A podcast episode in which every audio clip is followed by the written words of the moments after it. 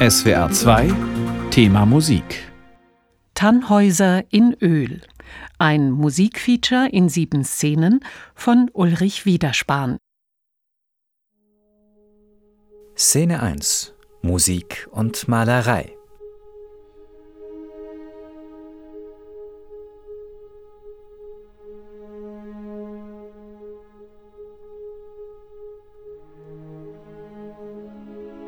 Wassili Kandinsky sagt, jedes Kunstwerk entsteht technisch so, wie der Kosmos entstand, durch Katastrophen, die aus dem chaotischen Gebrüll der Instrumente zum Schluss eine Sinfonie bilden. Pablo Picasso sagt, es gibt Maler, die die Sonne in einen gelben Fleck verwandeln. Es gibt aber andere, die dank ihrer Kunst und Intelligenz einen gelben Fleck in die Sonne verwandeln können. Wassili Kandinsky sagt, Werkschöpfung ist Weltschöpfung. Martin Geck schreibt über Tannhäuser, der Künstler ist einerseits auf seine Kreativität angewiesen, die ohne das Moment unzensierter Sinnlichkeit unzumutbar eingeschränkt wäre, andererseits ist er grundsätzlich von Einsamkeit, sozialer Isolation oder gar Ächtung bedroht. Pablo Picasso schreibt, wenn es nur eine Wahrheit gäbe, könnte man nicht hundert Bilder über dasselbe Thema malen. Robert Schumann schreibt, der gebildete Musiker wird an einer Raphaelschen Madonna mit gleichem Nutzen studieren können wie der Maler an einer Mozartschen Symphonie. Dem Maler wird das Gedicht zum Bild. Der Musiker setzt die Gemälde in Töne um.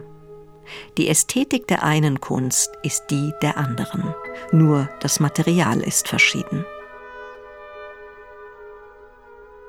Arthur Schopenhauer Wie die Musik zu werden, ist das Ziel jeder Kunst. Georges Braque Cézanne war der Erste, der sich von der gelehrten, mechanisierten Perspektive abwandte. Richard Wagner schreibt, die Musik kann nie und in keiner Verbindung, die sie eingeht, aufhören, die höchste, die erlösendste Kunst zu sein.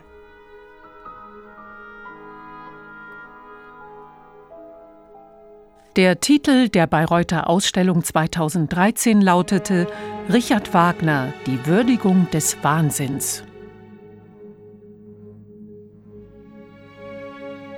Willi Baumeister sagt, vergrößert man gewisse Bildteile bei Cézanne, so bemerkt man ein rhythmisches Gefüge, das kubistisch zu nennen ist und das der Kubismus übernahm.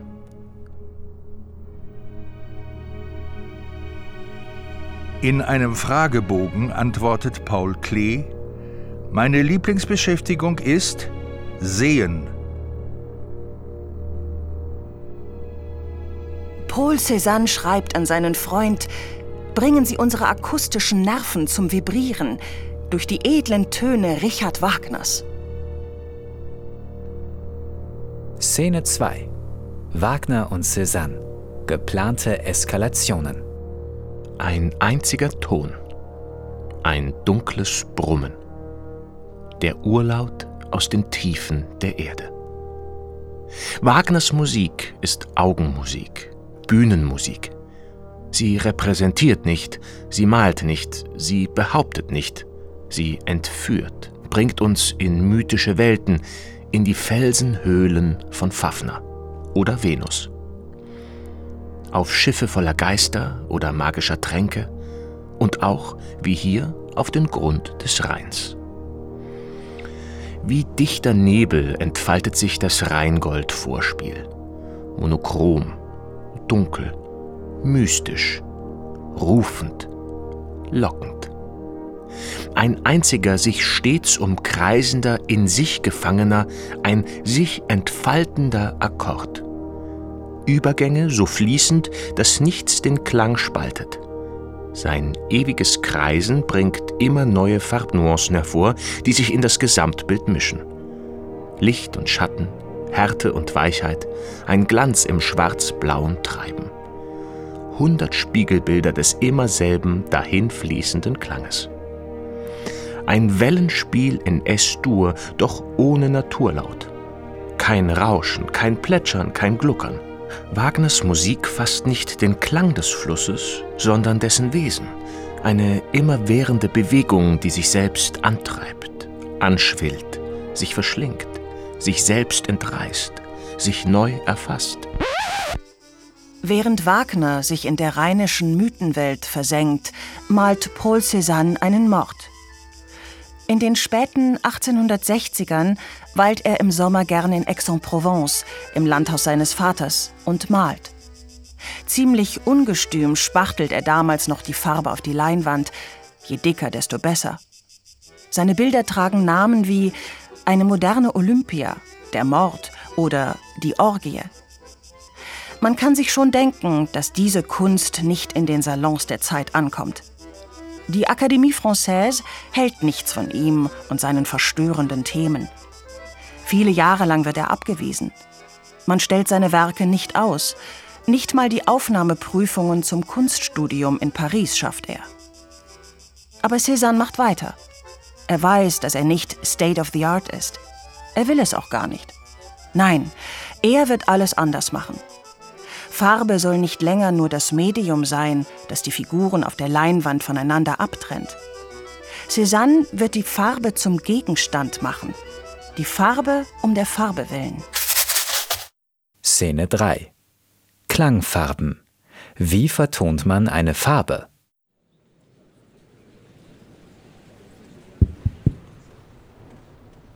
Caroline von Günderode, Hochrot.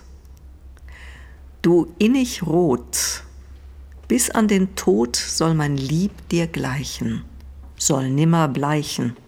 Bis an den Tod, du glühend rot, soll sie dir gleichen.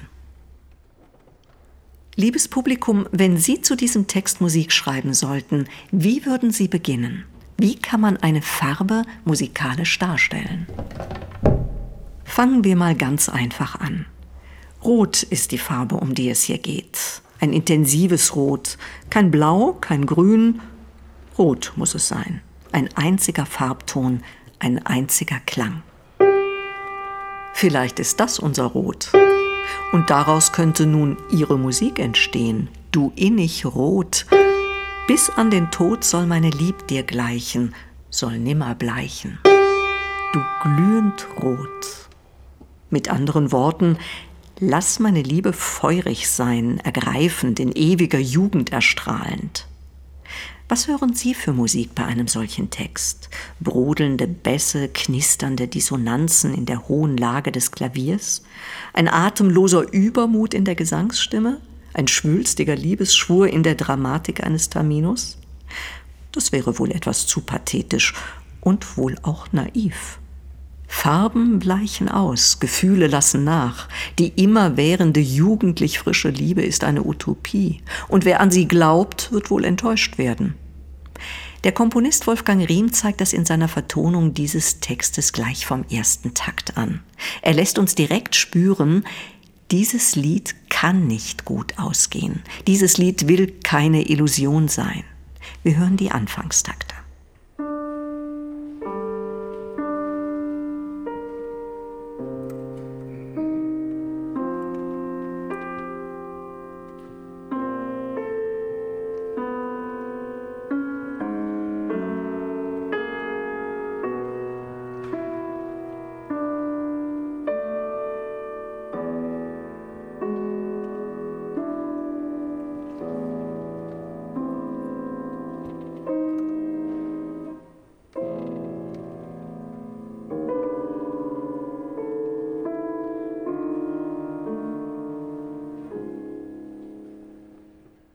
In diesen sechs Takten passiert eine Menge. Zu Beginn baut sich eine melancholische, harmonisch noch ganz einfache Melodie auf. Eine traurige Stimmung etabliert sich.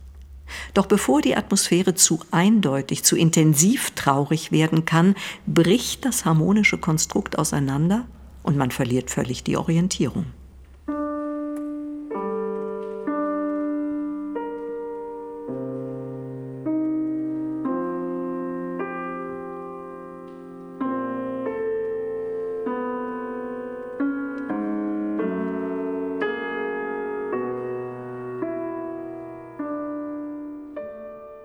Das Kuriose daran ist, dass Riem in einer Manier wie Robert Schumann beginnt. Er hätte die Sequenz des ersten Taktes auch einfach weiterführen können und es klänge sogleich nach Hochromantik, ungefähr so.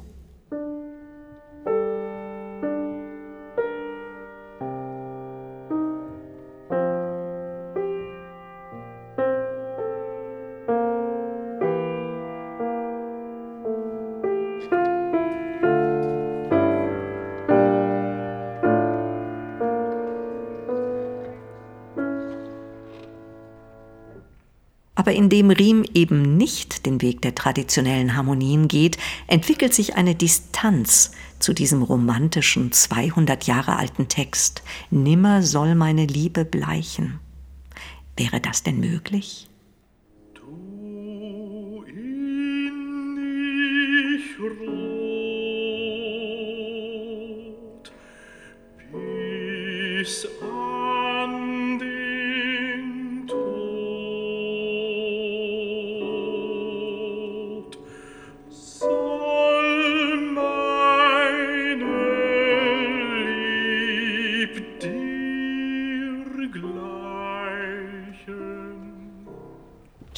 Ist ein Ruhepol. Bei diesem einfachen Dur-Dreiklang darf man kurz träumen.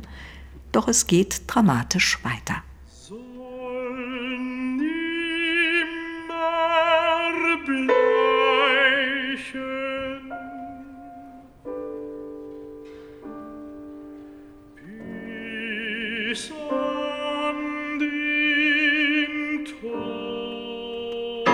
Ein dumpfer Schlag und alles wird dunkel.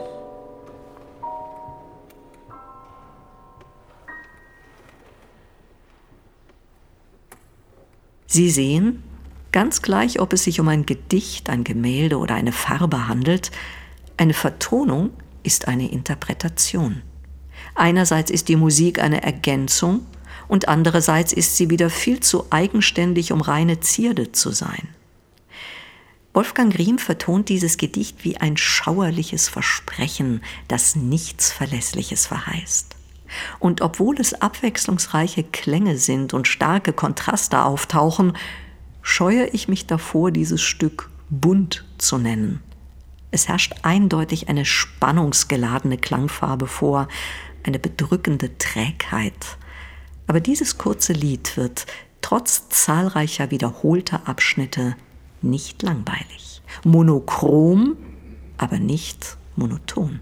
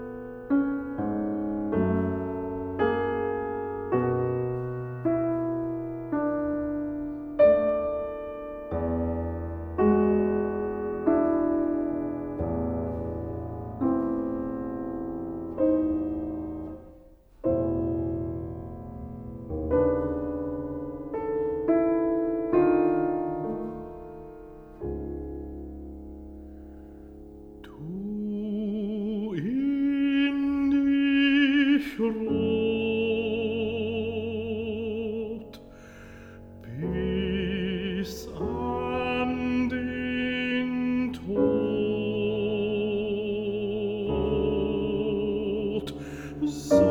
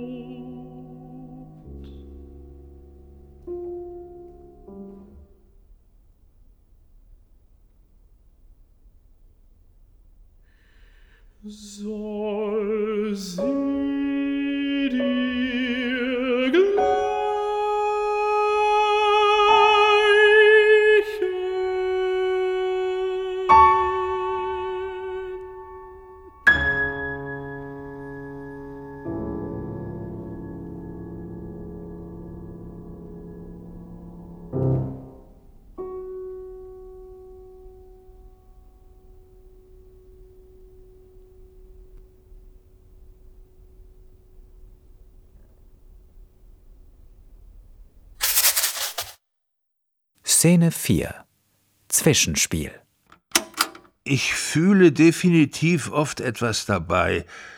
Es kann neugierig sein, es kann Angst machen.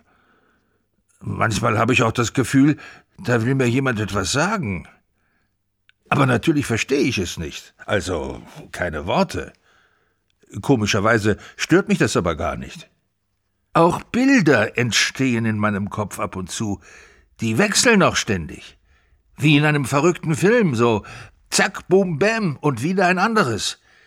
Ich sehe dann alles ziemlich unscharf und ganz verschiedene Sachen, die nichts miteinander zu tun haben müssen. Das Einzige, was immer gleich bleibt, ist, dass sich die Bilder verändern. Manchmal sogar echt schnell.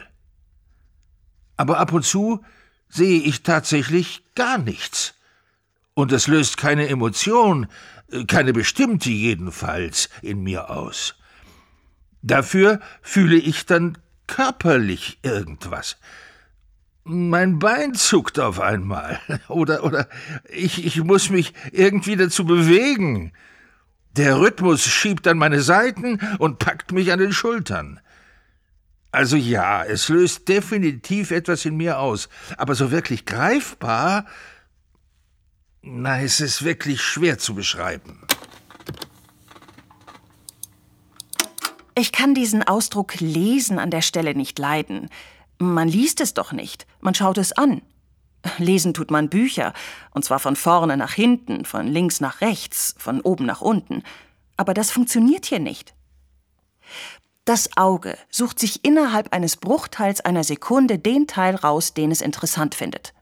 Das kann eine geometrische Form sein, ein Kreis oder ein Gesicht oder ein Farbfleck. irgendwas, was sich halt von dem Rest abhebt. Da schauen wir zuerst hin. Und von da aus suchen wir uns unseren eigenen Weg, was wir als nächstes sehen wollen. Klar kann man das beeinflussen mit Linienführung oder optischen Gegengewichten. Man muss sich aber einfach im Klaren sein, wir Menschen sehen immer nur zwei Prozent unseres Blickfeldes wirklich scharf.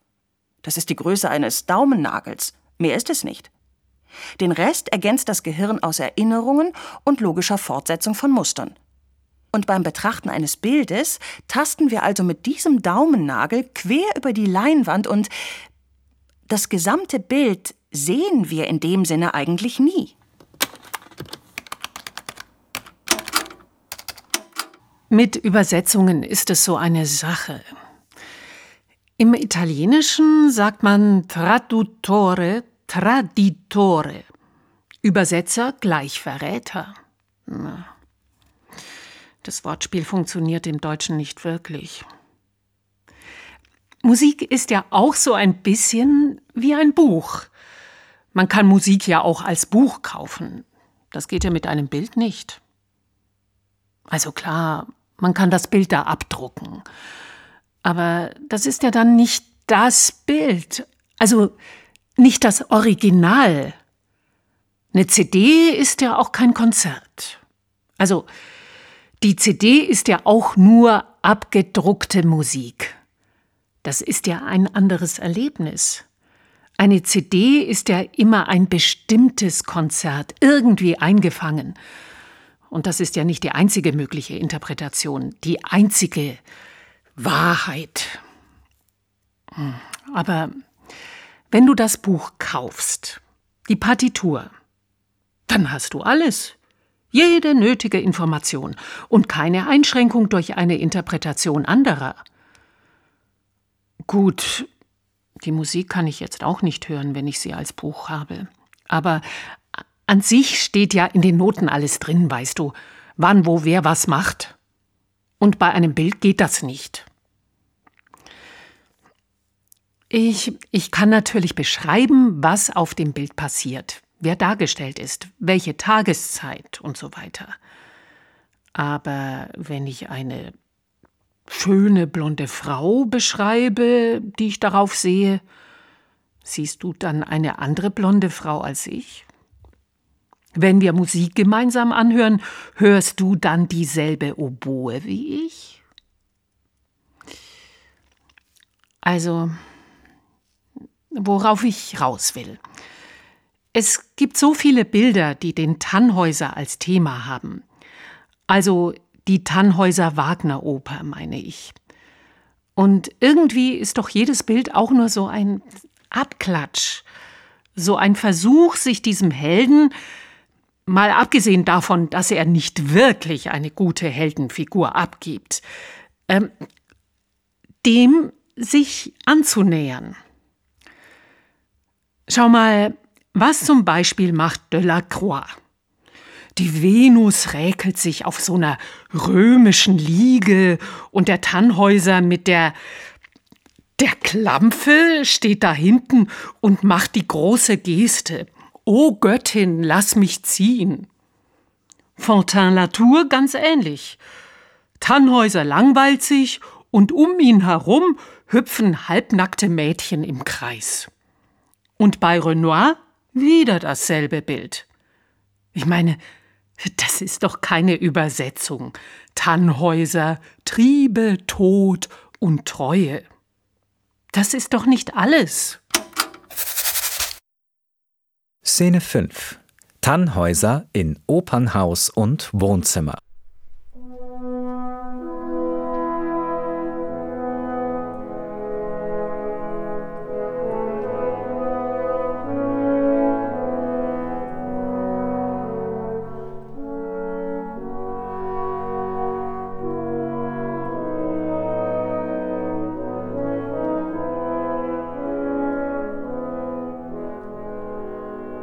Thüringen im Mittelalter.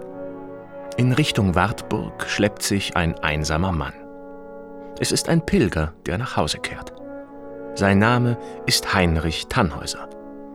Er war Ritter auf der Wartburg und ein begnadeter Minnesänger, der sich mit seiner Kunst die Gunst des Landgrafen und dessen Nichte Elisabeth gewann. Elisabeth sähe Tannhäuser gerne als Gemahl an ihrer Seite. Auch er ist ihr zugeneigt. Doch im Moment steht Elisabeth noch einsam auf dem höchsten Turm der Wartburg und hält Ausschau, ob sie ihren Liebsten erspähen kann, ob er endlich heimkehrt von der Pilgerfahrt.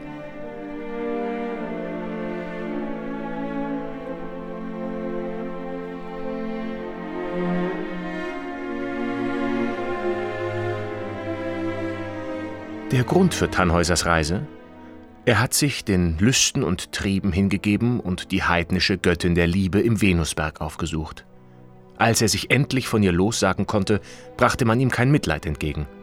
Die anderen Ritter hätten ihn totgeschlagen, wenn Elisabeth sich nicht schützend vor ihn gestellt hätte, um ihm eine Pilgerfahrt aufzuerlegen, auf dass er vom Papst die Absolution erbete.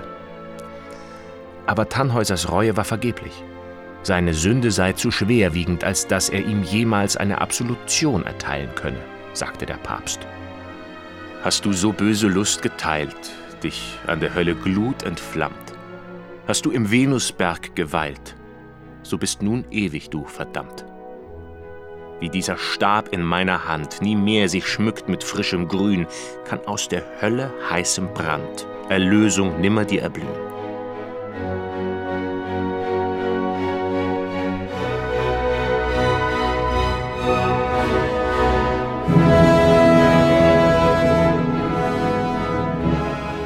Die anderen Pilger indes laufen jubelnd durch die Lande.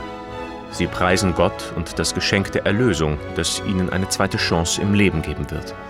Elisabeth und Wolfram von Eschenbach beobachten die Szenerie mit wachsender Sorge. Tannhäuser ist nicht unter dem jubelnden Volk.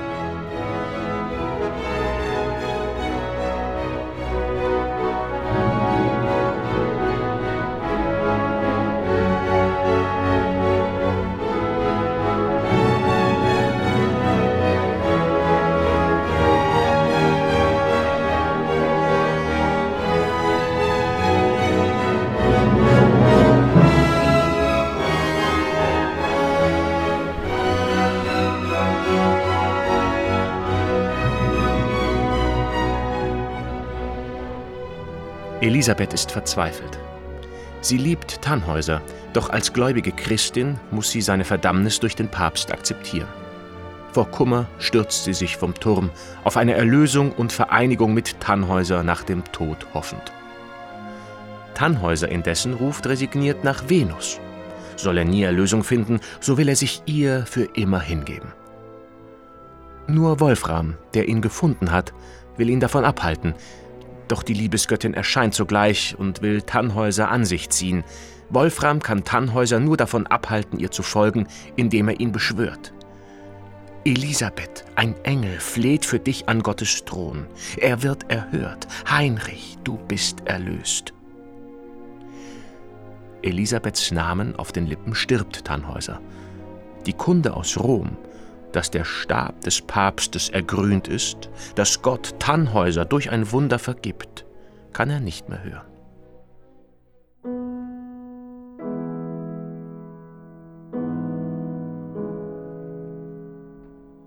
Ein Mädchen in einem weißen Kleid sitzt am Klavier einer gutbürgerlichen Stube.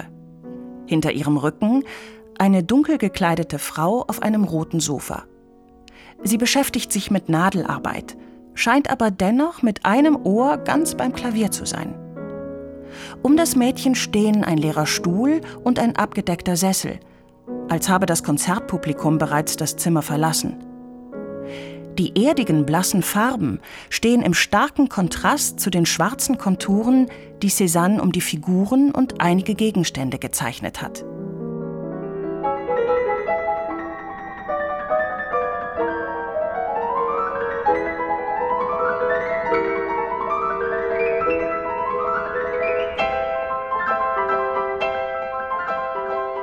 Das kraftvoll schwärmerische Venusmotiv. Die Pianistin weist keine Spur von Körperspannung auf. Ein wilder Ritt quer durch das Orchester. Ist die Frau auf dem Sofa die Mutter oder die ältere Schwester des Mädchens? Danach verlockende Sirenenrufe, sie verändern sich hin zu orgiastischem Stöhnen. Sie sitzt nur da. Sie wird nicht eingreifen, gleich was passiert. Wagners Musik ist von einer betörenden Leidenschaftlichkeit, von einem unerbittlichen Sog. Paul Cézanne hat dieses Ölgemälde nie unter dem Namen Tannhäuser Ouvertüre ausgestellt.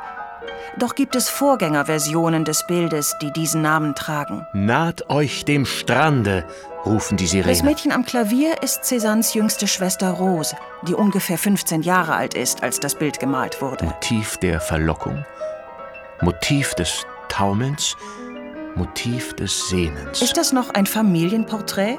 Eine Persiflage auf die lüsterne Wagner-Ouvertüre? Ist das noch eine Ouvertüre, die uns einstimmt? Oder eine Sünde? Sind die Muster an der Wand das Einzige, was das Notenchaos der Ouvertüre Ist das nachzeichnet? eine Darstellung der Dualität von Gut und Böse, männlich-weiblich, Wollust Ist das eine und? Hommage auf das dilettantische Mädchen am Klavier? Oder, gesellschaftskritisch und revolutionär? Szene 6. Die musikalische Mädchenschule. Es ist wohl bereits so, dass die bloße Frage an ein junges Mädchen, ob sie denn musikalisch sei, eine Beleidigung darstellt. Denn eine wohlerzogen und gebildete Dame aus gutem Hause wird sich des Musikmachens nicht erwehren. Ich habe zur Sicherheit soeben nachgelesen. Um das Jahr 1800 war es, da erfand Matthias Müller das Pianino in Wien. Anmerkung der Redaktion. Pianino ist der Fachbegriff für das heute übliche Klavier. Im Gegensatz zum Flügel ist das Pianino kleiner und kompakter, da die Saiten nicht horizontal und nebeneinander, sondern vertikal und auch teilweise verschränkt übereinander verspannt sind. So entsteht die platzsparende Kastenform. Herrn Müller sollen wir dafür Dank und Undank gleichermaßen lohnen, bannte er doch den prunkvollen, stolzen Flügel in die Form eines gedrungenen Möbelstücks. Freilich, für die Hausmusik, wo Platz begrenzt und Klang gedämmt ist, tut es das Pianino wohl. Missversteh nicht, lieber Freund. Ich verehre die Hausmusik. Sie ist der wichtigste Mittler zwischen Publikum und wahrer Kunst. Das amateurhafte Spiel kann durchaus berührend sein. Doch wohin mit der Hausmusik, frage ich dich, wenn sie nicht im Kreise der Familien bleibt, sondern wie Unrat aus dem Fenster schwappt und zu mir ins Arbeitszimmer flutet und ihr Gestank in die Tapeten kriecht? Die endlose Weite der Tastenwelten fand, eingepresst in hölzerne Kästen, Einzug ins Eigenheim. Nie, mein lieber Freund, niemals wurden mehr Klaviere gebaut und verkauft als heute. Nie wurden mehr gespielt und vergewaltigt als nun.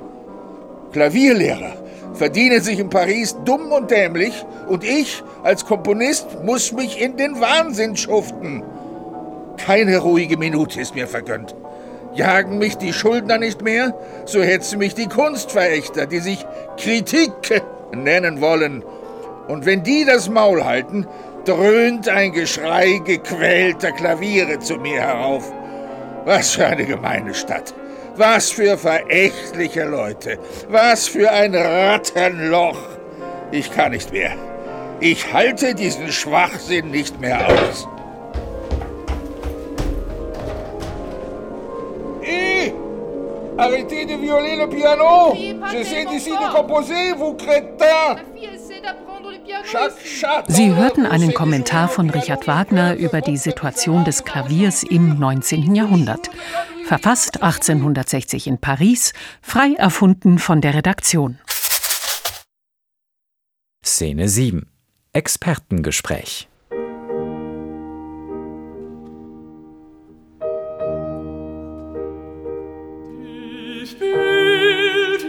Ist bezaubernd schön. Die Bildnisarie. Kreativ. Ach, kein Auge je gesehen. Ja, ich freue mich, dass wir jetzt noch mal Gelegenheit haben, uns ganz intensiv mit dem Bild auseinanderzusetzen, um das es ja heute gehen soll.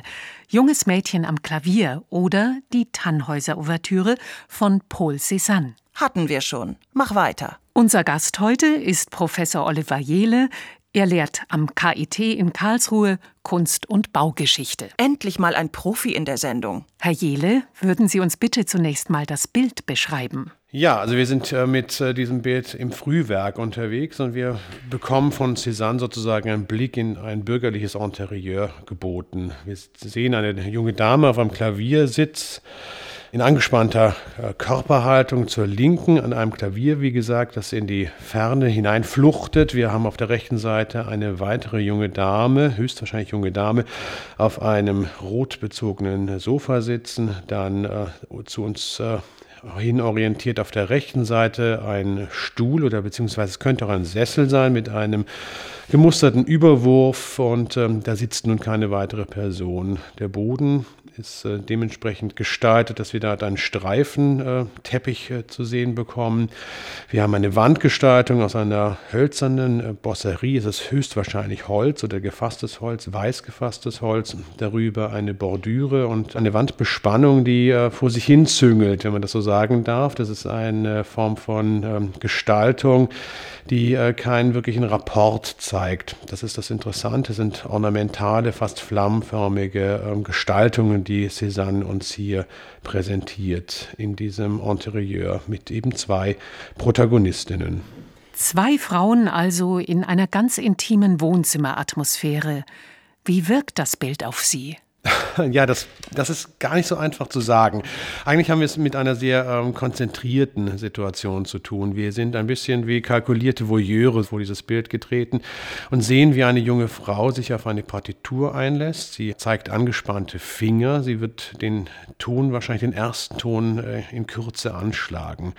Und dann wird sie begleitet von einer weiteren Frau, die sich äh, konzentriert auf eine wahrscheinlich Näharbeit, eine Stickarbeit, jedenfalls eine handwerkliche Tätigkeit, die sie äh, absolut zu absorbieren scheint. Absorption ist vielleicht der zentrale Begriff, wenn man sich dieses Bild anschaut, weil es keine wirkliche Interaktion mit dem Außen gibt. Das ist alles nach innen gewandt. Es ist alles sehr still obwohl es um eine Ouvertüre, eine Tannhäuser-Ouvertüre gehen soll, klingt dieses Bild nicht wirklich. Warum klingt es nicht? Weil wir sozusagen in diesem gespannten Moment vor dem ersten Ton ähm, das Ganze eingefangen sehen. Das Einzige, was vielleicht klingen könnte, wäre, wenn wir uns diese Handarbeit der jungen Frau vorstellen, dass hier vielleicht zwei Stricknadeln aneinander reiben, beziehungsweise sozusagen das Metall zu hören ist in dieser Handwerkskunst.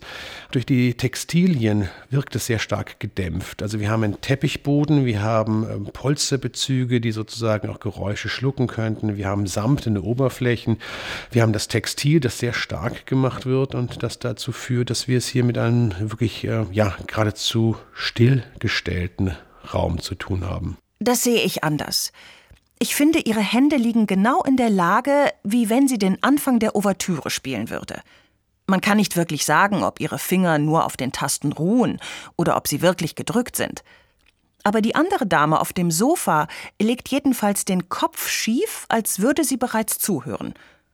Und auch diese Muster an der Wand, die erzeugen Bewegung, Lebendigkeit.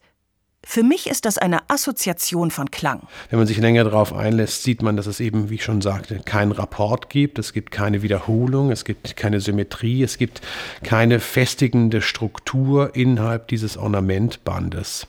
Das ist vielleicht ein Ausweg aus dieser Stille, beziehungsweise ein Ausbrechen aus dieser Stille dieses äh, ersten Momentes, den man wahrnimmt. Und äh, wenn man sich weiterhin auf dieses Bild auch einlässt und auch auf das Gemachtsein dieses Bildes, wird man mitbekommen, dass es einige Orte und Flecken gibt innerhalb dieses Bildes, die äh, von Unruhe zeugen. Ja, besonders das wallende Kleid bringt eine gewisse Unruhe.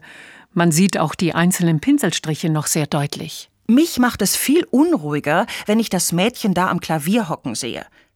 Wie sie da sitzt, Rücken gerade, Hände flach auf den Tasten, ein neutral gleichgültiger Blick in den Augen.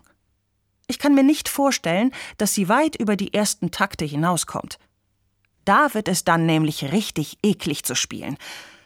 Und die sieht nicht so aus, als ob sie das leisten könnte. Oder wollte. Die ganze Szene deutet für mich vor allem auf einen Konflikt hin. Wann muss sie das Spiel unterbrechen, weil es zu schwer wird? Das Klavier ist hier nur ein Statussymbol.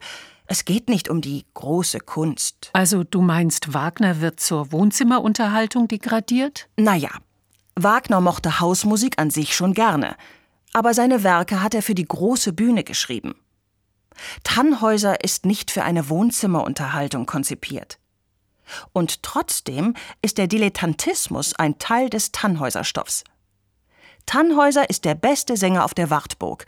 Die anderen haben gegen ihn keine Chance. Trotzdem stürzt ihn seine Kunst ins Unglück, denn ausgerechnet die zwei gegensätzlichsten Frauenfiguren überhaupt sind deshalb in ihn verliebt. Die reine Jungfrau Elisabeth einerseits und die wollüstige Venus andererseits. Und hier im Gemälde von Cézanne haben wir auch zwei sehr unterschiedliche Frauenfiguren. Die eine ist Musikerin, die andere Hausfrau. Die eine spielt, die andere hört zu. Die eine hell, die andere dunkel gekleidet.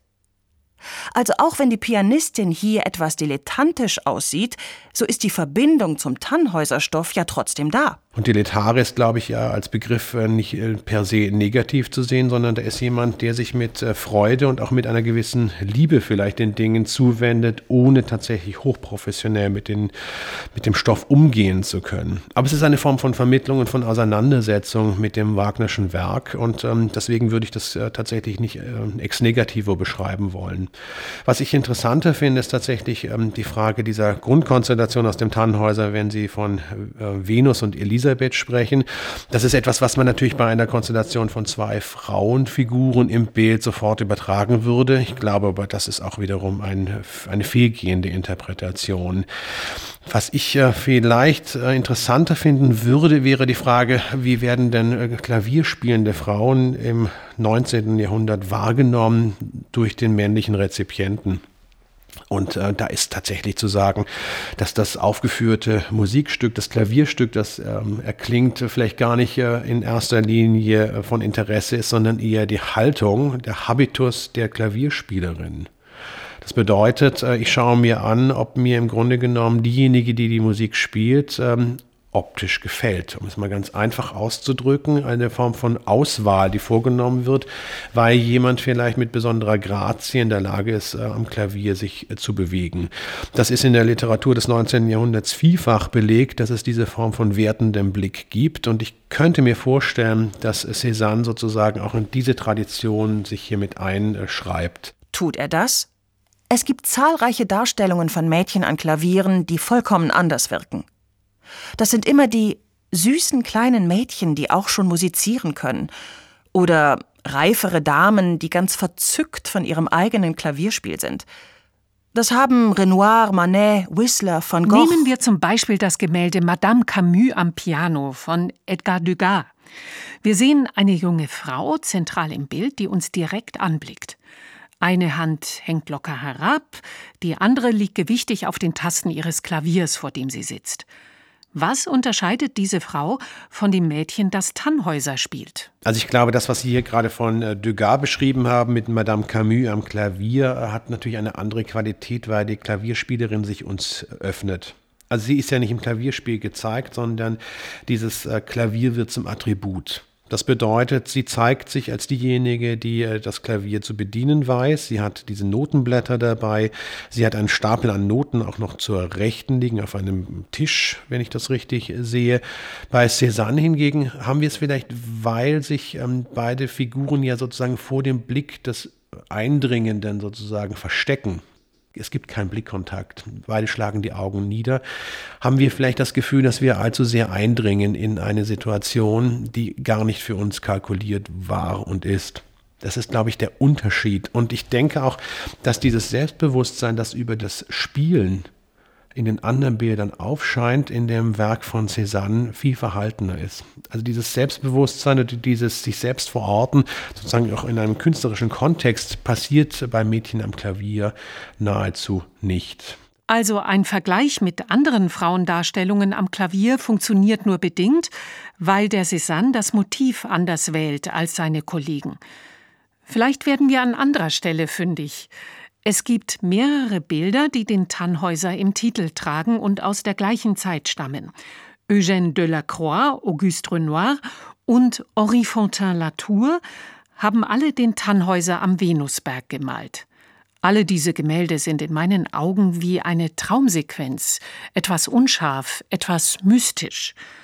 Wie passt das mit Cézannes klarem, fast schon scharfkantigen Bild zusammen? Bei Cézanne haben wir äh, die Brücke zu Tannhäuser, zur Tannhäuser-Ouvertüre allein über den Titel.